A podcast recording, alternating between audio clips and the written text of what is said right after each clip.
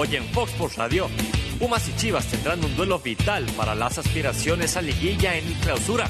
Para Cardoso, una derrota podría significar el fin de su sueño con Chivas. A pesar de las lesiones que dejó la fecha FIFA, Cruz Azul sabe que tiene un dominio sobre Rayados en la Sultana del Norte.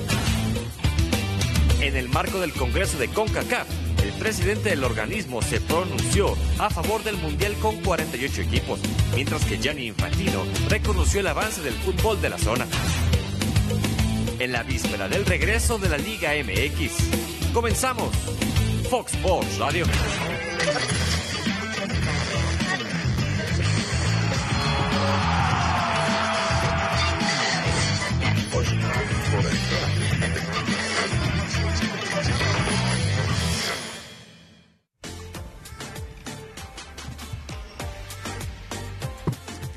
Buenas tardes. Gracias por acompañarnos en una nueva edición de Fox Sports Radio. Ha culminado ya la fecha FIFA. Ayer estábamos recapitulando todavía algo de lo que dejó la actuación de la selección mexicana de fútbol y ya los futbolistas han emprendido el viaje, se han incorporado a sus equipos, eh, a los entrenamientos, de- de- dependiendo del caso, dependiendo también de lo que haya durado el viaje o qué tanto hayan tenido que trasladarse. Y bueno, finalmente ya estando nuevamente con eh, sus escuadras han de jugar la jornada 12, una jornada en la que hay equipos que se juegan la vida y que buscan un posible boleto a la liguilla, o bueno, ellos dicen que todavía hay vida.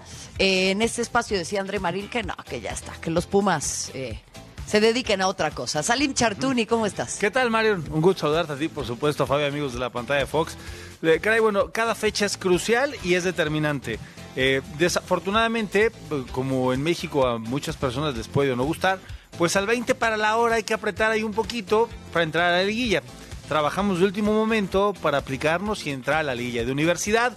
La situación es un poco más compleja porque no está tan cerca de esa posibilidad, pero bueno, mientras los números te den que en la sumatoria estás ahí, ¿por qué no pensar que podría pasar? Dicen, ah, eh, eh, por ahí hablaba Marioni de que este partido es un clásico. A mí me parece que no, ¿no, Fabián? ¿Qué tal, Mariano? Un fuerte abrazo para ti, mi querido Salín. Me parece que hay una rivalidad por la final, ¿no? Que le gana Pumas en, en penales. Ahí se crea una rivalidad. Él estaba en la cancha. A lo mejor enfrentar a Puma, ganarle una, o perdón, a ganarle a Chivas en una final. Eh, en tu estadio implica una adrenalina muy especial y por eso a lo mejor él lo vive de esa manera, pero para mí no es un clásico. O sea, no, de- Todavía no de tiene ese nivel, Todavía ¿no? no, tiene, o sea, por lo menos tienen que haber dos finales más. Tendría que haber dos finales más. Por decirlo de esa manera, Salim, porque al fin y al cabo los equipos grandes siempre el clásico capitalino, el clásico de acá, el clásico de allá, el clásico de, de Guadalajara, el clásico de Monterrey, entonces al fin y al cabo... eh, No, bueno, que ya sean todos clásicos, ¿no? Claro. Bueno, O yo sea, jugaba en Toluca. El Santos Tigres. Yo jugaba el clásico antes de- del, ¿cómo se llama? De- del Estado de México. Contra, Claro, Toron- contra contra, Toronesa. Toronesa. Contra Toronesa. Pero, pero, pero no deja de ser un partido muy interesante, la verdad. Ah, por supuesto. Hay tres puntos que los necesitan los dos equipos obligadamente. Están muy obligados los dos. Entonces me parece que, que en ese sentido, claro, lo de Marioni puede decir, ¿saben qué? A lo mejor, si pierdo este partido no importa, me enfoco en la Copa y por ahí quiero ser campeón. No sé si será un bálsamo para la afición, para los directivos, por el proyecto, no lo sé. ¿Ven alguno de los dos técnicos eh, en riesgo? O si ven a los dos, ¿a cuál más? Caray, si, si esa pregunta expresa y para cerrar el tema de- del clásico, a mí me parece que no es un clásico. Y decía Fabi, dos, 200 más, ¿no? Es un partido muy bueno, por lo que representa Universidad de Guadalajara en todo el país, por supuesto, y lo que hace Universidad, sí, es un partido muy bueno, pero de ahí a clásico me parece abismal. Es más equipo Guadalajara, tiene más historia, tiene más La historia sí, la representación de clásico sí creo que está exagerada. Y después, ¿qué técnico puede estar? Si me tuviera que, no me gusta decirlo porque eh, entiendo el perfil de un director técnico, pero pensaría yo por el proceso directivo que puede llevar Guadalajara y Universidad que Pepe Cardoso estaría en mejor posición de mantener y controlar ese proceso. Si por ahí sucede algo ajeno a la realidad y el partido termina en una goleada o cosas de este tipo, yo quiero pensar que, que Bruno Marioni al terminar el torneo, si no pasa nada muy importante, podría estar en riesgo incluso a pesar de que acaba de ingresar. Ojo, eh, teniéndome que decantar por una posibilidad y con estos argumentos de manera ¿En serio? exclusiva, sí. Pero a Cardoso le trajeron a quien quiso, ¿Sí? ¿está? A tres jugadores.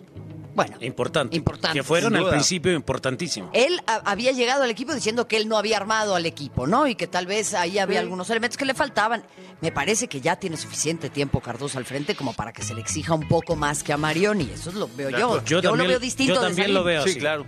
Yo también lo veo así, que Pepe tiene más obligación porque él armó este plantel para este torneo, porque Marioni llega en sustitución de, de, de David Patiño, no formó el equipo, le dio rodaje a- en cierta manera a los canteranos, que todavía me parece que todavía no terminan por, por, por ser esos canteranos de antaño, por decirlo de esa manera, al igual que de Guadalajara. Tampoco hay tantos canteranos en la cancha que digamos de Guadalajara. Pero me parece que Pepe, con esa situación de que le trajeron jugadores importantes, después de un mal semestre, cuando El toma el Mundial equipo, el Mundial de Clubes, muy malo, de haber perdido dos clásicos en forma consecutiva, no, haben- no habiendo mostrado ni siquiera una actitud diferente, por decirlo de esa manera, me parece que por ahí está más condicionado si es que llega a perder. No sé, y, y quiero pensar que no, que va a continuar si llega a perder, pero lo que dice Salir muy cierto, Marion, las formas también Sí, importan. ahora, Sí. como sea, Guadalajara tiene 15 puntos. Está a golpe de paso de a- acceder con un par de puntos más, que es la diferencia con el octavo lugar. Y, y valdría la pena entonces evaluar quiénes son los partidos que siguen, ¿no? Contra quién va a jugar el Puebla, cuáles pueden ser las referencias que tengan los equipos que están por encima de ellos, quitando a América, Tigres, Monterrey, León, que me parece hoy están jugando en un nivel superior a los demás. Creo que por ahí había tres equipos o cuatro que podrían estar peleando entre el sexto y el noveno o décimo para acceder a la liguilla. Igual si llegan a la liguilla para lo, con lo que han mostrado hasta ahora, yo no les veo grandes facultades para trascender. Pero Comparado equipo- con los equipos que dice Sin duda, Salim, pero el equipo, y yo no sé si Fabio coincida, fue creado para que por lo menos accediera a la liguilla. O sea, este plantel, sabíamos desde que veíamos los nombres, los apellidos, eh, a Pepe en el terreno de juego, en el, en el banco, entendíamos que podía acceder a la liguilla. Pero ver, Después puede ser cosa. campeón, las situaciones pueden crear superioridad, pero en cuanto al papel, este equipo está para pero la liguilla. una- Salim. Liguilla, Chivas. Se ¿eh? te van a enojar los chivermanos. Ya, No. mira, ya armó la revuelta blanco. No puedo dejar a mi hermanito. Lo del blanco. ruso, bueno, normal. No los, o sea, Salim, todo Fox Sports Radio va a tener en contra a más de 40 millones de mexicanos. No, Ayer porque tú- le dábamos tú los le a datos a, no a-. Edson da Silva, o sea, por favor. Pero es la verdad, está Pero para a la ver, liguilla. ¿cu- ¿cuándo ha renunciado? verdad? O sea, ¿cuántos son los casos en los que un técnico ha renunciado? ¿A Pocos. la liguilla? o- No, después de un mal resultado. No, no pasa. Entonces, Bueno, por lo menos a memoria pronta no habrá pasa. quienes digan, Cardoso si pierde ante Pumas tiene que renunciar. No, para ti, no, para ti tendría que no, renunciar. No, por supuesto que no, Pepe, no. No, porque, vaya, no lo conozco como Fabi. He tenido la oportunidad de platicar y me gusta cómo dirige, desde que tomó Querétaro en alguna oportunidad. Y entiendo el perfil del deporte, el, el mensaje que él quiere mandar a los jugadores para que los muñequitos lo desarrollen en la cancha. Y, y en la medida que hoy tiene 15 puntos Guadalajara, me parece que con lo que tiene y con lo que Pepe les manda de mensaje, el equipo puede pegar un poco y pelear más para acceder a la liguilla. Que si juega mal Chivas, lo digo, por supuesto, si juega mal Chivas, lo digo, no, no tengo Son- ningún reparo. Son muy pocos los técnicos que renuncian, Mario. ¿Por qué? Por un tema de, de contrato, seguramente, por porque prefieren que lo despidan y les paguen todos los... Me- quiero pensar de esa manera. Yo no, no estoy, no- nunca he estado en un cuerpo técnico, no soy técnico tampoco, pero, pero son muy pocos. Pepe condicionó su continuidad en Toluca cuando accedió a tres semifinales y dijo, la próxima, si no soy campeón, me voy. Esa es... Y se fue. Bueno, a ver, ahí está la, la respuesta del público. Usted continúe participando en nuestra cuenta de Twitter, arroba FS Radio MX. Si tú fueras Cardoso y pierdes ante Pumas, ¿renunciarías? El 54% dice que sí, el 46% dice que no. Sería muy interesante también, y no, no lo digo por otra cosa, eh, pues evaluar a, a todas las personas en sus, en sus trabajos cotidianos, ¿no? Sí, claro. Y ver cuántos resultados han alcanzado y si renunciarán. si han ¿Cuántos renunciado después de renunciarían y cuántos no? Digo, Ah, porque a veces se nos olvida eso, ¿no? Lo que pasa es que también el técnico tiene una ruleta de trabajo y unos ingresos que son un poco distintos a los del resto de la gente, Exacto, ¿no? sí, completamente Eso es una realidad, La facilidad para que un técnico pierda el trabajo es eh, mucho más sencilla que la que una persona normal que tiene un trabajo habitual como lo tenemos nosotros pueda perder su trabajo. Que siempre está la ventanita abierta es una realidad, pero de alguna manera tienes un trabajo más constante en el que puedes evaluar tu desempeño de manera más seguida. Más estabilidad. Acá, eh, acá te evalúan una vez a la semana, ¿eh? Tienes un examen cada fin de semana y por ahí si es fecha FIFA jala aire y si todo está bien, síguele igual. Bueno, ese es otro temita, ¿eh? Ah, Porque bueno. la fecha FIFA también es la fecha de las excusas. Y vamos a ver este fin de semana quién sale a decir que los jugadores no llegaron bien, que estaban desgastados, que les rompieron el ritmo, etcétera, etcétera, etcétera. Natalia León tiene el eh, reporte desde Guadalajara en torno a las Chivas que se van a estar enfrentando a los Pumas en Ciudad Universitaria este domingo. Y regresando, seguimos hablando del tema Cardoso, el tema de las renuncias y de mucho más, porque sí habrá aquí quienes nos pidan que renunciemos, pero todavía no nos vamos a ir. No, Así que no, vamos no, a escuchar no, a. Natalia. Ya veremos. aguanten, aguanten. Respaldo total al técnico es lo que hay por parte de los jugadores para con Pepe Cardoso. Así lo dijo esta mañana en conferencia de prensa el central Irán Mier y será Pumas el primer paso para recomponer el camino y meterse a los puestos de clasificación. Cada quien tiene su responsabilidad, ¿no? Nosotros como jugadores somos los que jugamos, Pepe no es el que juega, el, plantea el equipo, decide quién juega, decide la estrategia, analiza el rival y nosotros tenemos que actuar, ¿no? A veces el planteamiento puede ser el mejor y si los jugadores no están al 100%, pues no se dan las cosas, ¿no? Todos desde la directiva, desde el cuerpo técnico, jugadores, estamos muy comprometidos con la institución, estamos, bueno, al menos yo estoy muy agradecido de, de la oportunidad que me están dando, quiero demostrar que quiero estar aquí, quiero demostrar que, que quiero aportar para, para la institución y quiero estar en la liguilla, que, que en torneos anteriores no había estado y yo creo que todos tenemos el mismo objetivo, que es ese. Sabemos, todo el equipo, todo el plantel, que, es un partido importante, que, que si no se suma te alejas cada vez más de liguilla, ¿no? porque está todo muy cerca. Eh, sumando tres puntos eh, puedes escalar posiciones y ir pensando en, en el, en el siguiente partido para ir escalando. ¿no? Eh, es, es indispensable ganar, eh, sea como sea, sea eh, se juegue bonito, no se juegue bonito. Fue hasta este día jueves cuando Pepe Cardoso pudo trabajar con equipo completo, ya que ayer tomaron descanso los seleccionados nacionales, los tres que estuvieron con el Tri Mayor y los dos con Sub-22. Reportó para Fox Radio, Natalia León.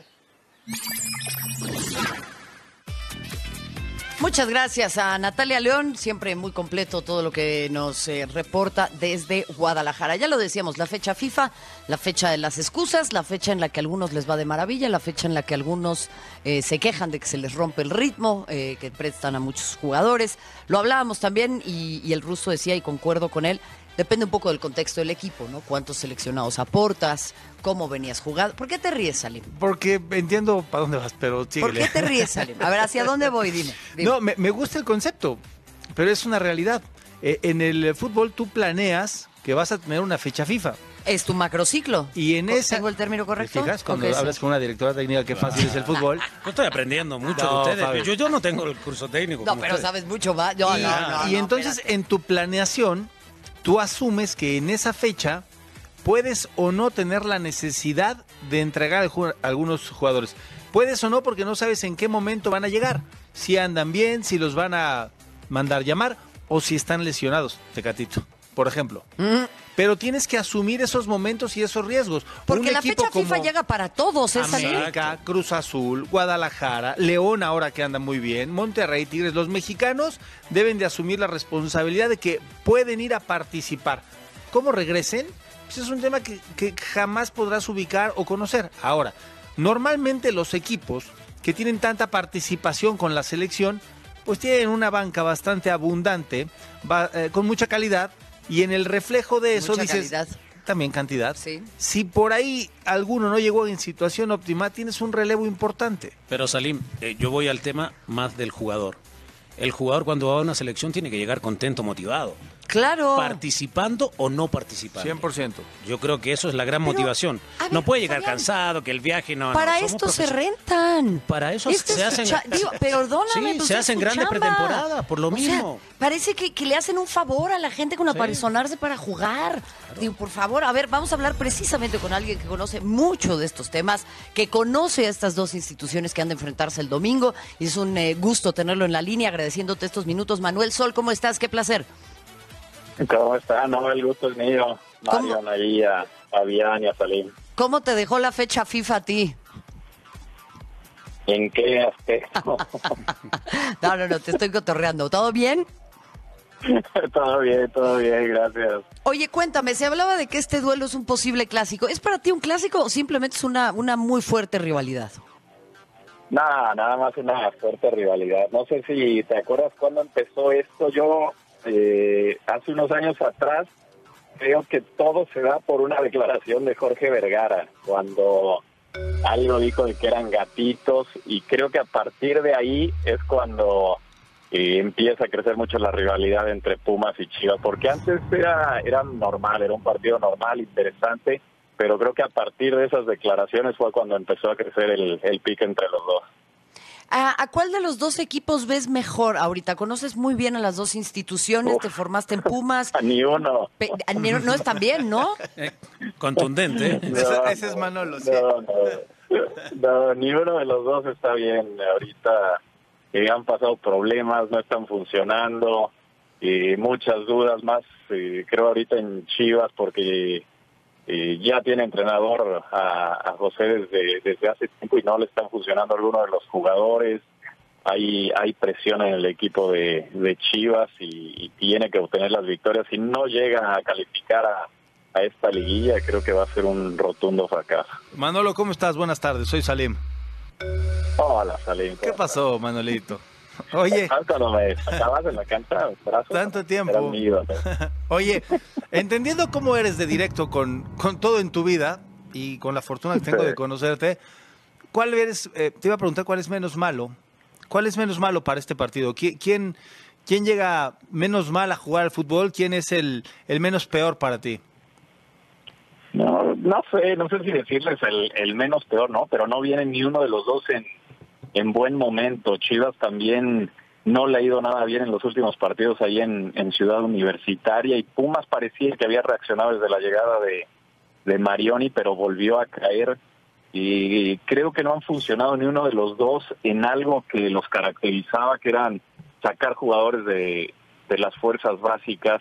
Han sacado algunos, pero ni uno ha sido importante, algunos de los refuerzos tampoco ha, ha funcionado y, y no están bien, no, no te puedo decir que ni uno de los, cualquiera de los dos va a ser favorito para este partido, lo puede ganar cualquiera, cualquiera de los dos eh, puede llevarse este partido, pero no están en buen nivel, se me hace eh, que va a ser un partido muy cerrado. Bueno, eh, esperemos que sea cerrado y bueno, por lo menos, ¿no? Que, que tengamos algo de acción. En, en el, en el tema, en el tema directivo, Manolo, como jugador lo viviste, le- los técnicos ya nos explicabas lo que puede pasar con, con Pepe y con Bruno, pero en el tema directivo, eh, en esta evaluación de las directivas y entendiendo la caray, pues la disparidad de presupuestos que genera Guadalajara y Universidad en este momento, ¿con, con qué directiva podrías pensar que trabaja mejor con lo que tiene de presupuesto?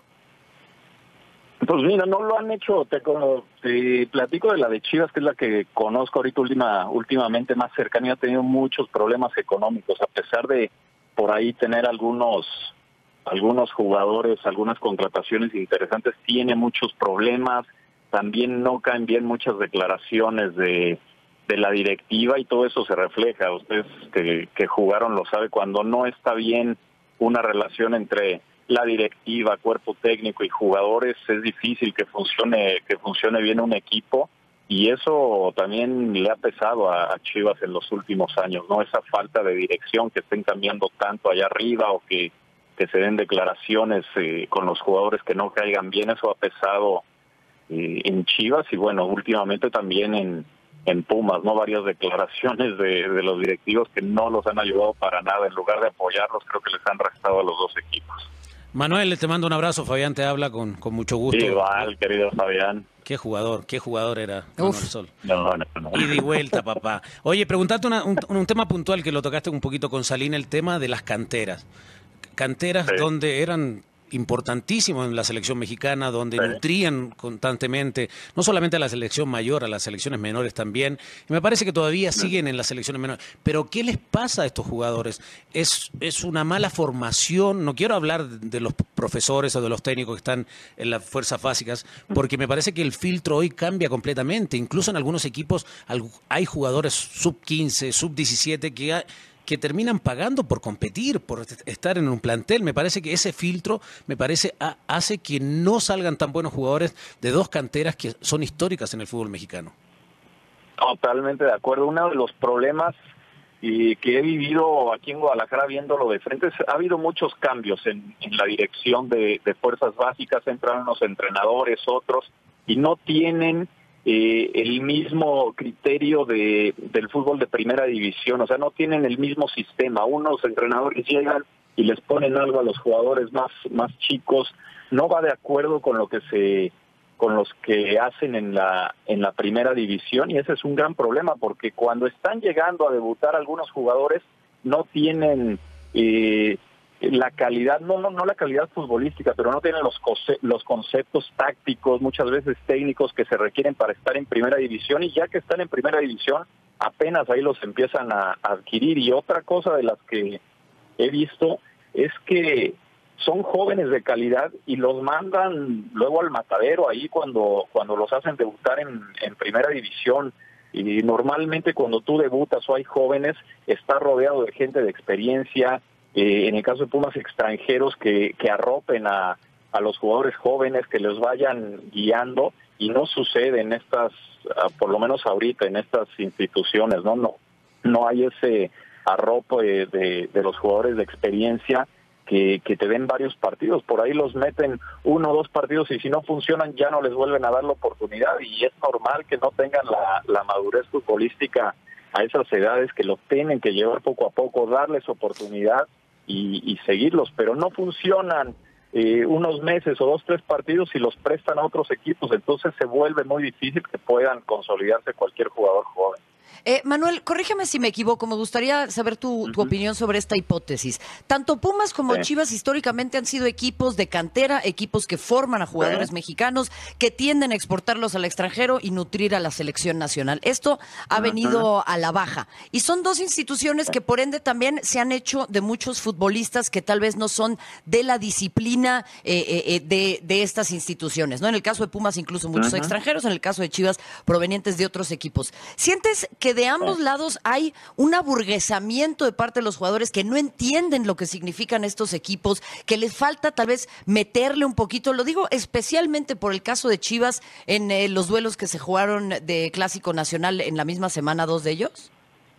Totalmente de acuerdo, o sea, cuando tú estás desde fuerzas básicas, sabes lo que es jugar ese tipo de partidos, sabes lo que es enfrentarte en los clásicos y sientes la, la playera. Muchas veces no se está dando por la cantidad de gente que, que está llegando a los equipos. No hay paciencia para, para los jugadores jóvenes ni, ni los jugadores de, de cantera que vayan subiendo y, y ahí se pierde, se pierde ese eh, ese amor por la por la camiseta. No quiero decir que, que alguno de los que lleguen no funcionen, pero ven el negocio los directivos inmediato y no saben que, o sea, muchas veces lo hemos visto con equipos que trabajan con, con cantera bien y que sacan jugadores, luego los venden en muchísimo más dinero, pero no hay paciencia. Siento que no hay paciencia en los en los equipos con los jugadores para llevarlos y aguantarlos unos cinco o seis años y después poder hacer un buen negocio. Quieren inmediatamente.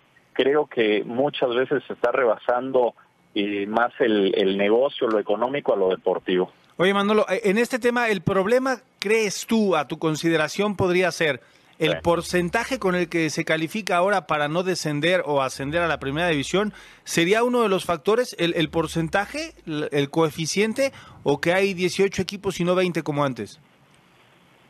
Pues no, no veo por ahí el, tanto el problema. Yo creo que por el sistema de, de torneo que tenemos, lo hemos visto, hay equipos que pueden jugar muy mal muchas jornadas y meterse a la liguilla e inclusive quedar campeones. Entonces eso hace que, que el nivel eh, baje cuando sea la temporada regular. Hay muchos equipos que, que ahí se la van llevando, van viendo cuántos puntos necesitan para clasificar y cuando vas a llegar a la liguilla, ahora sí es cuando se ponen las pilas. Creo que eso también ha influido mucho en que, en que varios de los equipos en la temporada regular no se empleen a fondo y no veamos eh, partidos como luego se ven en la liguilla cuando ya es debido a muerte.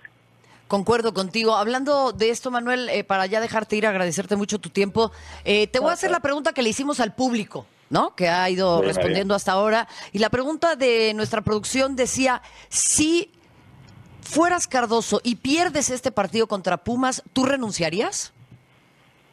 No, no, no, no. O sea, no renunciar. Yo creo que y ha hecho un buen, un buen trabajo y está trabajando eh, con lo que tiene de acuerdo a, las características que, que él cree y, es igual con los jugadores que con los entrenadores, se tiene muy poca paciencia, no les das tiempo a, un entrenador que pueda plasmar una idea, que empiece a, a, hacer algo dentro del terreno de juego, nada más en los equipos grandes no funcionan o pierdes dos, tres partidos y, luego, luego, luego empiezan todos ya, hay que cortarle la cabeza. Creo que debemos tener todos un poco más de paciencia, dejar que, se haga un proyecto un poco más largo y si ya el proyecto no está dando y, no está funcionando como quieres, ahí sí un cambio, pero ahora, te repito, hacen tres o cuatro partidos eh, malos por ahí que pierdan, que no se den los resultados e inmediatamente ya quieren la cabeza del entrenador. Concuerdo contigo, Manuel. Eh, seguramente también el hecho de que los torneos sean tan cortos es eh, complicado para poder planear un ciclo y poder también acondicionar un equipo. Te mandamos un fuerte abrazo y dime una cosa, ¿a quién le pones tus fichitas el fin de semana? ¿Quién gana? Como a quién, a Chivas. Eso, muy bien. un fuerte abrazo, Manuel. Gracias por tu tiempo. Igualmente. Un abrazo, Manolo. Saludos. Un abrazo, Fabián. Un abrazo, papá. Salimos. Bueno, pues Manuel Sol, hablándonos justamente de la falta de paciencia, creo que es muy interesante lo que, lo que menciona de los conceptos. Ustedes me, me, sabrán corregir si me equivoco. Cuando a ti te van formando como futbolista con un cierto estilo, con una forma de jugar, con una forma de entender los conceptos, incluso hasta verbalmente, ¿no? O sea, la manera en la que denominas ciertas cosas, pues se vuelve muy complicado cuando después tienes que dar ese salto de calidad que es el más complicado en la carrera de un futbolista, que es el debut y la consolidación en primera división, cuando todo esto no tiene una continuidad. Es que no hay proyectos, hay procesos, ¿Qué proyecto tiene? ¿Quién juega de igual manera en los últimos cinco años? Calificando y no calificando. Me parece que Pachuca intenta, o por lo menos el técnico que viene, viene con esa idea, oye, Tú vienes y el equipo juega de esta manera. ¿Le entras o no le entras? Y me parece que en eso está bien. Eh, en lo de León, ahora Nacho Ambriz todo lo tachaban de, defensivo, de no ser espectacular, y mira lo que está mostrando, con la calidad y con la confianza que le da a los jugadores. Entonces, ese tema es muy complejo para el jugador. Por eso yo digo que en los procesos también de selección tienen que jugar la sub-15, la sub-17, la sub-20, de igual manera que la selección mayor, para crear una idea, una conciencia, y no sea tan drástico el tema de pasar de una sub-20 debutar a los 20 años, que tendrías que ya tener todo claro de cómo juega tu equipo y no tener esa, e, situación de que el técnico, en, en, la golpe hoy, en Toluca, le está a lo mejor enseñando a los jugadores recorridos que a lo mejor no los trabajaban por decirlo de esa manera. Pero ahí entonces la institución tiene que marcar una pauta y decir, acá vamos a jugar así, esta es la filosofía de nuestro club. y venga el técnico de primera división que sea, acá se juega así. Aquí el, punto, creo yo, se llama procesos de formación. Y en el proceso formativo, Fabi nos ha platicado muchas veces y nos ha llenado de anécdotas cuando a los 16 años debutó. Él ya tenía perfecto y muy claro qué era un perfil, cómo fildear la pelota, cuándo ir a atacar, cuándo ir a chicar.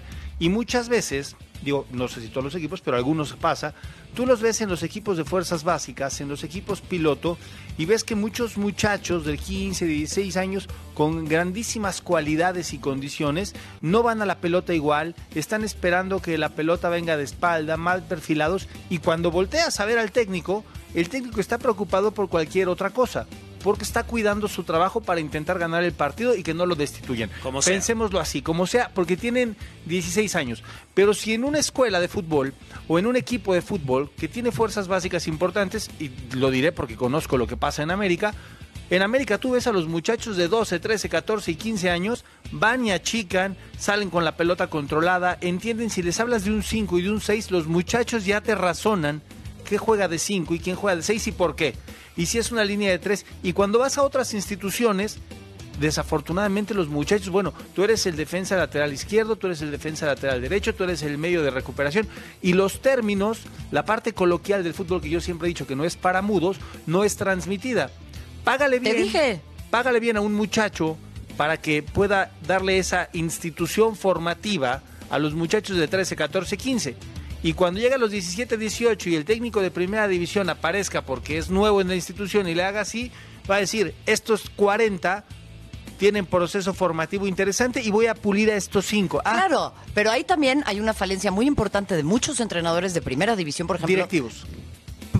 entrenadores, esto es lo que yo quiero ah. decir, entrenadores que llegan con el formador y le dicen, ya tráemelo hecho.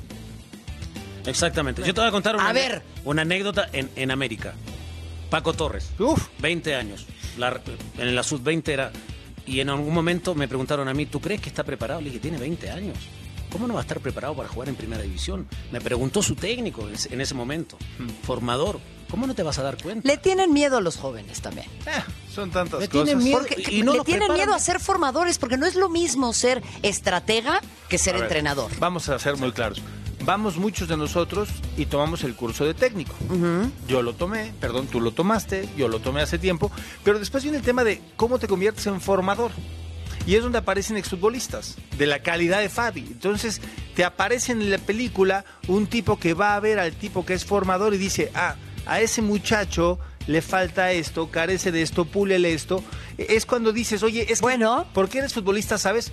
Pues penosamente sí, sí sé Pues más. claramente, claramente sabes más, pero en ese tema hay que acompañar a los jóvenes y no hay que tirarlos al matadero, como decía Manuel Sol. De todas maneras, ya aprovecharon aquí mis dos compañeros para hacer su comercial de la América. Nosotros aquí hacemos un comercial en donde le decimos que a través de Fox Sports se enfrentan Querétaro y Tijuana. Y Pachuca recibe a Toluca. Además de pelear por un puesto en los playoffs, esta noche será más especial para los San Antonio Spurs. Este 28 de marzo, la franquicia de la NBA le rendirá honores a Manu Ginobili y retirará el mítico número 20 del argentino. Desde el calentamiento, los jugadores saldrán con un jersey de Manu. Y para los 18.000 aficionados que presenciarán esta noche mágica, en cada asiento habrá disponible una playera en recuerdo a la nueva estrella de la constelación de San Antonio. Es tal el furor por Manu que le han dedicado murales y, por supuesto, su paso quedará grabado por siempre en la historia de los Spurs y el pueblo latino que disfrutó de él. Bueno, gracias por continuar con nosotros en Fox Sports Radio. Hay novedades en CONCACAF. Buenísimo. La cara de Fabián. Por favor, volvamos a enfocarla. Eso, muy bien. ¿Qué pasó, Fabián? A ti no te toca. ¿No te gusta un mundial de 150 países? Eso no. ¿Por? Me hablaban ayer, eh, justo la última del tema de esta es la liga de, de CONCACAF, donde a México le toca con Panamá y contra Bermudas, ¿no? La Liga de Naciones, sí. Yo quiero ser positivo y pensar que algún provecho se le va a sacar. Mis compañeros muy negativos dijeron que no. ¿Quién? El ruso, El ruso negativo. Alex, André, hasta Beto. Ah, pero no me sorprende. Sí, lo único positivo fui yo. Pensar que una selección sub-23 o una selección eh, que juegue en la Liga Mexicana pueda participar en esos encuentros no me parece una mala idea. Tú eres muy optimista, Fabián. Pero hay que sacarle provecho a todo lo que tiene. Es la zona que te tocó. ¿Qué vas a hacer? Yo creo que también habría que sacarle provecho. Lo que, lo que me resulta interesante de todo esto es que ni a Alex, ni a André, ni al ruso. eh, sí, ellos cuatro, ¿no? Ellos tres, perdón. Ni a Alex, ni a André, ni al ruso. eh, em, pues, pues les hace felices que ya no va a haber estos partidos moleros en Estados Unidos. Ya no va a haber el clean caja, porque en teoría se tendría que jugar en México este partido, ¿no? Y se dice que también los países tendrían que buscar jugar en su país, aunque seguramente se buscará que se haga en Estados Unidos. Pero yo creo que si quieres estimular la infraestructura de un país que tiene que albergar esta clase de partidos, si no los empiezas a empujar, ¿por qué te ríes, Salim? ¿Por qué te ríes de mí? Nunca, jamás. Se al está riendo de mí. ¿Por qué te ríes de mí? Comparto todas y cada Pues una de tus ideas con un perfil todavía más. ¿Para qué les das la bici con rueditas? Pues te tienes que subir y de repente caerte de la bici. e- equipo, mundiales con tantos equipos no, no me gusta, eso lo he dicho siempre. Chao. Y después que, que un equipo que tiene poca estructura y poca infraestructura pueda albergar un partido muy importante en su país, entendiendo que lo que necesitan son recursos, penosamente, si salen de su país y juegan fuera, pueden adquirir dos o tres veces más recursos que si lo hicieran en su país. Hablando del tema económico, porque Estoy el tema de la de acuerdo. finanza, el tema del numerito, es el que hace que poco a poco puedas ir creciendo. Pero a ver, Salim, tú eres un hombre que sabe de negocios, Ah. Sabe de dinero, sabe de toda esta clase de cosas. Muchas gracias. A la larga este asistencialismo no le va a ayudar a los países. Exacto. Es un asistencialismo, ¿estamos? México, cuando arrancó hace muchísimos años, porque lo de México ya tiene muchos años, tenía esta asistencia. Cuando se dio cuenta que si el partido contra El Salvador lo hacemos en México, el ingreso o la utilidad, valga la expresión, es de un peso, dijo, y si lo hago en Estados Unidos la utilidad es de 10, ¿dónde debo de hacer el negocio? Claro, pero la infraestructura de México no es la de Bermudas, Hoy, futbolísticamente hoy, hablando. Hoy, hace muchos años, cuando se dieron cuenta de este sistema, entendieron, si vas a ir a jugar a Bermudas, dices, ok, ¿cuánto puedo yo, equipo local, ganar? Un lugar precioso, fantástico. Sí, sí, ¿Cuánto sí. puedo ganar si yo traigo este equipo a pesar de la asistencia que me puede dar FIFA? Tres pesos, sale. Y si me voy a jugar ese mismo partido a alguna Estamos otra isla entendiendo, o a pero, algún otro lugar, pero ¿qué vamos a hacer, Salim? Las- es que entonces viene lo que te decía O hace sea, un no, rato no me señales lo que ya sabemos, dime cómo lo vamos a resolver. El tipo de pantalón largo debe de amarrar y hacer un proyecto y decir, ok, vamos a traer cuántas veces a México a jugar aquí y cuánto es nuestra posibilidad de que cobremos, porque si México viene a jugar, México va a cobrar. Claro. Y entonces si México viene aquí y cobra, ¿cuánto será la capacidad para poderle pagar? Me tengo que ir a otro lado para poder tener esa entrada. Y ahí eh, al punto que voy es, habrá muchos países, muchas islas, eh, sobre todo en el Caribe, por supuesto, donde esta infraestructura pues siga siendo muy pobre y no tengamos la capacidad jamás de verlos crecer porque la cantidad de gente que hay en esos países no es no les da la capacidad de albergar económicamente instituciones o países muy poderosos para jugar al fútbol. Así de así de Lo cruel y decía, así de lo decía. Montagliani, que estos equipos de Bermudas Sí. juegan dos partidos eliminatorios y si ya quedan eliminados, ¿No juegan más? no juegan más. Rubén Rodríguez está en Las Vegas para hablar eh, de este y otros temas. Rubén, me da mucho gusto saludarte. Eh, conozco tu opinión, ya te estoy viendo muy sonriente porque seguro tienes alguna novedad en torno a estos temas y al Mundial que ahora es de 48 y para cuando tú y yo somos un poco mayores seguro será de 116 equipos. ¿Cómo estás, mi querida güera? Te mando un abrazo igual a Salo, al Fabi, otro abrazo a la distancia. Sí, mira, la verdad es que te lo estaba poniendo atención y, y escuchándoles con atención y creo que todos tienen razón, ¿no? El Mundial ya no se ha vuelto un, un- un torneo elite. Creo que en esta parte de, de- de unificar o de llevar más votos o de tener a todos eh, tranquilos, pues ha repartido eh, muchísimos lugares. Lo que sí es que, es que creo que, que puede ser un Mundial atractivo para el espectador jugándose a mitad de liga donde los jugadores están en buenas condiciones físicas porque los últimos mundiales con tanto ajetreo y tanto partido llegaban fatigados y los mundiales carecían de figuras individuales. Incluso el último Mario tú estuviste muy cerca fue un mundial donde se destacó el juego colectivo no las figuras individuales. Incluso las tres figuras que teníamos se fueron yendo cada semana cada semana una empezando por Messi por Cristiano y por Neymar bueno, yo creo que vale la pena porque bueno, es un grupo, ese va, va- va a ser un concepto basado en grupo de tres, en donde si pierdes tu primer partido prácticamente estás fuera y desde los 16 de final tendrás partidos eliminatoria directa. Entonces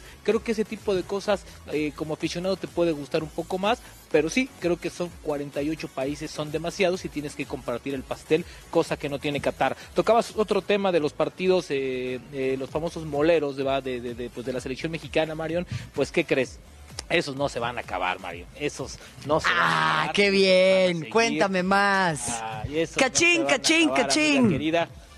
Sí, no, pues tú sabes que el clinking, pues cómo, o sea, se puede acabar todo, se puede acabar absolutamente todo, menos los moleros que van a dejar buenos, buen, un, un buen varo a la, a la bolsa de, de, pues, de la selección mexicana, y es que pues el tema es muy sencillo, van a ajustar calendarios y no se van a jugar en las fechas FIFA para que tengan eh, algunos temas. Incluso esta Nation League se va a jugar a partir de noviembre porque eh, en, septiembre ya se tiene uno más que sería el quinto del año con esta marca Zoom, ¿no? Entonces ya para completar el año se va a jugar en Estados Unidos en septiembre. En octubre se va a jugar en territorio mexicano para tener eh, los dos partidos y a la afición tranquila, uno en el Estadio Azteca y otro en otra plaza por este por por, por, por, por elegir y en noviembre ya se viene la Nation League, así de que le van a buscar su acomodo, eso es un hecho, no se va a acabar el contrato, quedan cuatro años más y qué crees, ya están platicando en renovarlo con opción a otros cuatro, así de que si gustas vamos a vamos a ver, así de que estos clean clean se van a mantener. Vamos a escuchar palabras de los protagonistas el día de hoy, ya lo dijo el señor Montagliani, ah, es, es mejor hacer negocios con un buen amigo y de eso el buen Salim sabe mucho. Vamos a escuchar las palabras de los protagonistas. La confederación es una confederación seria, con eh, cuentas eh, eh, transparentes, que hace fútbol, que organiza fútbol y con gente que, que, que ahora sabe que no hay posibilidad de error. Bueno, sería, sería algo de, de bonito, estamos trabajando en esto. Vamos a ver, si no va a ser 22, va a ser 26. Si es posible 22, bien. Lo que ya sabemos es que no va a ser, si va a ser eh, con 48 equipos, no puede ser solamente en Qatar. Qatar puede organizar muy, muy bien un, un mundial con 32 equipos, que es lo que es el plan hasta ahora. Si es 48, tenemos que eh, ver si hay otros países eh, interesados en organizar algunos partidos. No es fácil, eh, pero estamos trabajando en esto y creo que esto podría dar un impulso aún mayor al, al mundo entero, porque por CONCACAF, por ejemplo, sería doblar el nombre de, de- de selecciones que participarán al Mundial. ¿Qué tanto apoyo le da FIFA al, al fútbol femenil? Es una de las prioridades máximas que, que tenemos. Vamos a tener el Mundial eh, del fútbol femenino eh, este verano, del 7 de junio al 7 de julio en Francia. Y creo que este va a ser un Mundial eh, que de verdad va a marcar eh, un cambio en eh, la percepción del, del fútbol femenino. Que vamos a tener mil millones de, de telespectadores por este, por este Mundial. Y eh, lo bonito en el fútbol femenino es que, contrariamente al fútbol masculino, es que si os pregunto quién va a ser el campeón del mundo, no se sabe. Casi todo el mundo eh, hay, hay equipos competitivos a primer nivel, a nivel juvenil. Yo soy como yo soy presidente de CONCACAF, yo, yo no tengo sin duda. Eh, eh, eh, la persona que una persona que tiene duda no es el presidente, no es importante para mí. So, ne- no tengo sin duda que lo tenemos aquí en el 2019, en el 21 y 23, que es el calendario que tenemos ahorita. Y después, el nuevo calendario, tenemos también una Copa de Oro aquí en CONCACAF. Están hablando de la, cuando hablamos con Commonwealth, porque tenemos el, uh, el éxito 2016, es de tener un otro torneo, una posibilidad de esto. Pero eso están hablando con nuestros amigos, caros amigos en, en Commonwealth. Eh, Si tenemos un acuerdo en el futuro, tenemos un acuerdo, pero nosotros, eh, la, la prioridad para nosotros es el fútbol aquí en CONCACAF. Están abiertos entonces a que se pueda hacer una Copa América, pero no tenía que tapar Para por nosotros, ninguno. El, nombre no importa. Eh, para eh, a los, eh, los aficionados, quieres ver el, el jugador. ¿Cómo se llama la copa? No es importante. La CONCACAF. Un presupuesto de 400 millones de dólares para los próximos cuatro años es una cifra que nunca habíamos tenido en CONCACAF y es una cifra que hemos hecho de manera muy conservadora, así que esperamos superar eh, estos ingresos en los próximos cuatro años. Como lo hemos presentado hoy en el Congreso, eh, la mayor parte de, de estos ingresos se van a dividir Obviamente vamos a tener un, un porcentaje de administración, pero el 70 y el 70% de estos ingresos se van a invertir directamente en el fútbol. Marion, compañeros, eh, Infantino, Montagliani y Chaluja, hablando de temas interesantes, también algo que se, que se nombró, bueno, el valor que le está teniendo FIFA y que también para CONCACAF el fútbol femenil, Marion, es un tema que ha estado en boga en los últimos meses en la Liga Mexicana, entonces pues el apoyo de FIFA tiene que ser contundente en esta, en esta parte, 400 millones de dólares a invertir, un presupuesto histórico y lo más importante también, hoy se nombra vicepresidente de dicho organismo, a John de Luisa, en lugar de Decio de María, que ya no ocupa ningún cargo en el fútbol y se reelige a Montagliani como presidente de dicho organismo, Mario. Extraordinario, Rubén. Bueno, interesante también saber lo de John de Luisa y ese peso directivo que existirá en CONCACAF. También para México, ¿no? De parte de la Federación Mexicana de Fútbol. Gracias, Rubén, completísimo. Y a ver qué opinan los clubes de estas, fecha, de estas fechas no FIFA, donde van a tener que estar sus jugadores yéndose a pasear. Un abrazo, Rubén. Abrazo a todos. Bueno, pues eh, ahí las novedades. Entonces, un posible mundial a la vuelta de la esquina con 48 equipos, el fútbol femenil que continúa a la alza y es una de las prioridades de FIFA. Bueno, hoy por la noche Central Fox, acompáñenos, vamos a una pausa en Fox Sports Radio y ya venimos con más. Con mucha actividad comenzó formalmente la temporada 2019 de la MLB. Los Mets de Nueva York derrotaron a los Nationals dos carreras por cero. Robinson Cano conectó cuadrangular en su primer turno oficial con los Mets ante la serpentina de Max Scherzer y posteriormente produjo también la segunda carrera de los de la Gran Manzana. En el duelo monticular, Scherzer enfrentó a Jacob deGrom Y por primera vez desde 1970, los dos abridores en un duelo inaugural lanzaron al menos 10 ponches. Además, DeGrom llegó a 30 aperturas consecutivas permitiendo menos de tres carreras. En Milwaukee hubo un duelo de seis cuadrangulares que terminaron llevándose los Brewers por pizarra de cinco carreras a cuatro sobre los Cardinals, con un Lorenzo Kane que robó cuadrangular para el último out. Los Yankees también debutaron con victorias sobre Baltimore y al momento, ocho duelos están en marcha. Satisfecho quedó Jesús Martínez, presidente de Club Pachuca, después de lo que fue el debut de Gerardo Martino al frente de la selección mexicana. Se me hace una gente muy profesional, una gente muy seria, una gente que conoce mucho, tiene una gran experiencia, que es lo que a mí me da mucha tranquilidad, y aparte tiene un gran equipo de trabajo.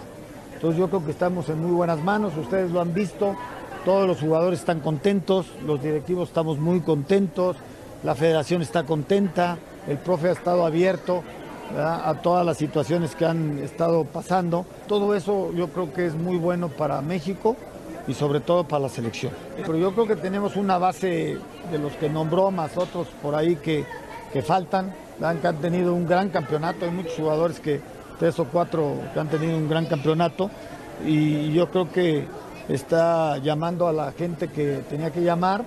También habló sobre lo que podría ser el nuevo destino de dos jugadores formados en la cantera de los Tuzos, Héctor Herrera e Irving Lozano. Y la verdad tiene cuatro o cinco propuestas muy importantes. ¿Cuál me gustaría a mí? A mí, en lo personal, pues me encantaría que fuera un equipo, ¿me entiendes?, de, renombre. Qué mejor que en España o en Italia, Y también tiene una oferta muy interesante de Francia. En julio ya vas a tener la respuesta a dónde se va a ir Héctor Herrera. Y yo te aseguro que Héctor va a tomar la mejor decisión. No está tomada la decisión. Te digo que hay cuatro ofertas muy importantes. Y ahora voy a Madrid. Ahora voy a estar en Madrid para el evento del Salón de la Fama. Y en Londres tengo una cita en Manchester también que me hace el favor el señor Alex Ferguson de recibirme. Lo viene eh, viendo el, que se encarga en el Manchester United de las contrataciones, lo viene siguiendo desde cuando Irving tenía 16 años. Y tienen todo el expediente de Irving, el Manchester United. Todo, completo. También se dio tiempo para hablar de temas relevantes de la Liga MX y de Fidel Curi al frente de los Tiburones Rojos de Veracruz. Yo lo que te puedo decir es que de mis compañeros siempre voy a tener el mayor respeto a Fidel lo respeto muchísimo, pero además yo quiero mucho el Veracruz. Yo nací en Papantla, Veracruz. Yo estuve a punto de, comprar el Club Veracruz hace unos años y quiero mucho a, su afición. Y Fidel, podrán decir lo que sea, pero es un hombre que ha invertido, un hombre que ha arriesgado su patrimonio. Entonces, mira, yo te lo digo sinceramente, es muy difícil mantener un equipo de fútbol. Muy difícil. Entonces, realmente yo respeto mucho a Fidel le deseo lo mejor, que sea lo mejor para él, que sea lo mejor para la institución que es el Veracruz, que es lo más importante, y para su afición. Mientras tanto, el equipo dirigido por Martín Palermo se alista para lo que será el siguiente duelo de liga en casa contra los Diablos Rojos de Toluca. Reportó para Fox por Radio David Espinosa.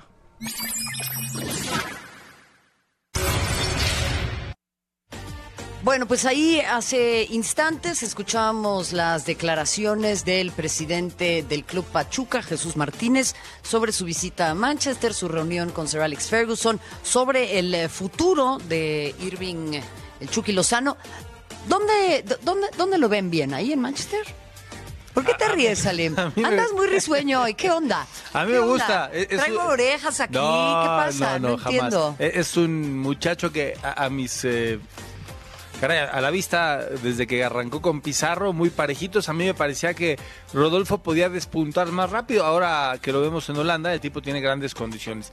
¿Cuál sería su mejor equipo donde en realidad lo vayan a utilizar? Decía Jesús Martínez que tienen un cuaderno donde han dado seguimiento a la carrera del muchacho y eso es un aval, como muchos otros equipos europeos lo hacen. Fabián. Exactamente. Mira, eh, habla de Héctor Herrera y del Chucky. Si lo llevan los técnicos y lo piden, creo que será muy bueno. Pero si lo llevan como otro proyecto, porque Alexis Sánchez me parece que no ha funcionado, siendo un jugador completamente probado en el Arsenal y se fue al Manchester y no funcionó. entonces puede ser un arma de doble filo. Si el técnico no te quiere, si lo quiere a lo mejor Ferguson, que es el jefe que proyecta las grandes promesas del fútbol mundial, no sé. Ese, eso es un tema. Y lo de Héctor Herrera, si lo pide Simeone y lo va a utilizar, que creo que lo va a utilizar, me parece que es un paso adelante. Ustedes dicen que el fútbol es de momentos, yo concuerdo. En este contexto, Solskjaer, en el duelo de vuelta, tuvo 10 bajas, metió a dos jovencitos en los últimos minutos, dos jóvenes menores de 20, y así le dio la vuelta el Manchester United. Puede ser buen momento para el Chucky. Nos vamos con un posible mundial de 48 equipos, la Liga de Naciones, puras ¿Por buenas qué no noticias. 50? ¿Por qué no 50? O 120. Nos vamos, así armamos un equipo, Fabián. Sí, claro.